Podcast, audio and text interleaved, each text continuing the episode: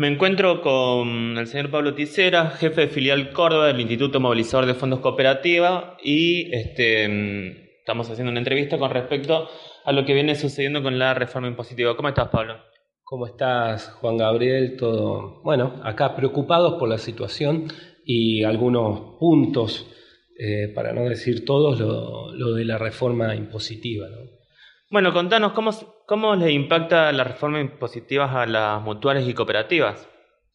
Mira, ahí en la reforma, en el proyecto de ley de la reforma impositiva que se comienza a tratar esta semana en la Comisión de Presupuesto y Hacienda, hay dos artículos, que son el 23 y el 24, que justamente eh, tocan al sector cooperativo y mutual.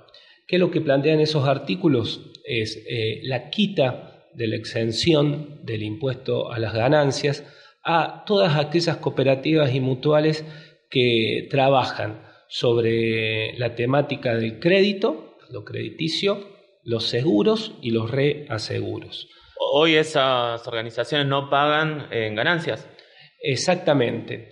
Eh, este, este, este, impuesto eh, definido a nivel nacional, desde el, gobierno nacional, no, no, alcanza a las cooperativas y mutuales por una simple razón, que eh, las cooperativas y mutuales no tienen ganancias, sino que las cooperativas y mutuales generan excedentes, los cuales eh, son redistribuidos o en reinversión hacia las propias organizaciones o se distribuyen en partes iguales entre sus asociados. Así que mm, ahí es como la primer gran contradicción, es la, equiparación de las cooperativas y las mutuales con cualquier tipo de sociedad comercial que sí tienen finalidad de lucro. Entonces, eh, ese es como el primer punto en discordia. Eh, por tal motivo, eh, desde el sector cooperativo y mutual, lo que planteamos es no solamente que debe entenderse el concepto de exención, sino que las cooperativas y las mutuales no deben ser alcanzadas por este tipo de tributos que sí deben alcanzar al, sector de cualquier sociedad eh, comercial. O sea, que no, tendría algún tipo de legalidad este tipo de eh, medidas que se están llevando, se quieren llevar a cabo. Así es.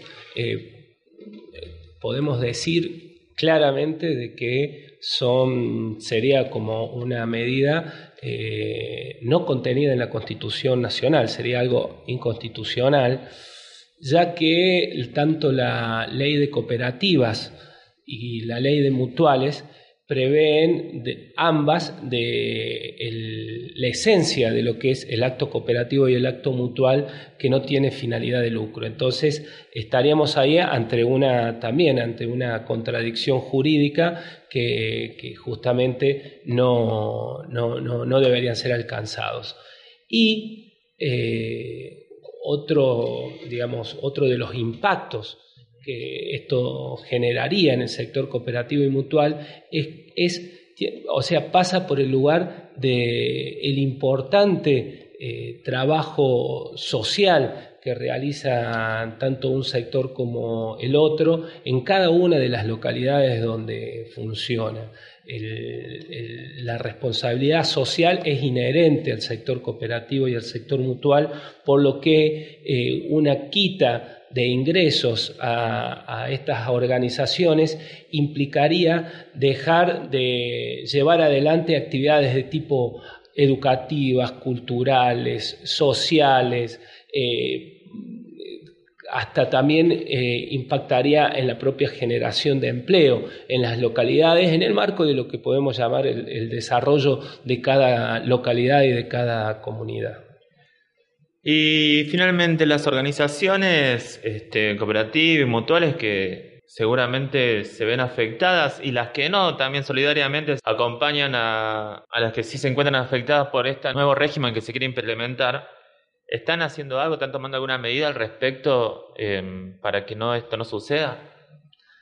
Sí, eh, obviamente no nos hemos quedado quietos, sino que hemos iniciado un camino de diálogo con todos y todas las diputadas nacionales que van a estar tratando este proyecto de ley para contarles, porque quizás hay mucho desconocimiento eh, de, lo que significa el movimiento cooperativo y mutual para las comunidades, los grandes aportes que realizan. Entonces se ha iniciado un camino de diálogo con la mayoría, eh, independientemente de los colores políticos, esto es con todos y con todas, para justamente contarles estas contradicciones que decíamos hace un rato.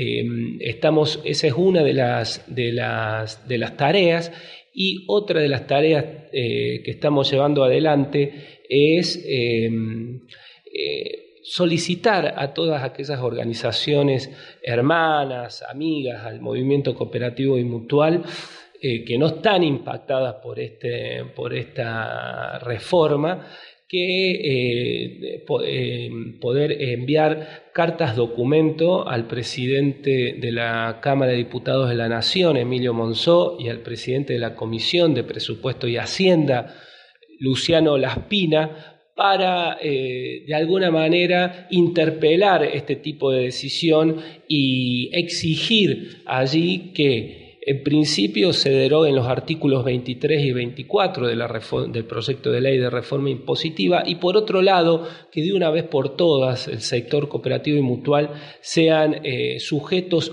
no imponibles respecto de lo que es eh, este tipo de, de tributos. Perfecto, Pablo. Así pasaba Pablo Ticera, jefe de filial Córdoba del Instituto Movilizador de Fondos Cooperativos.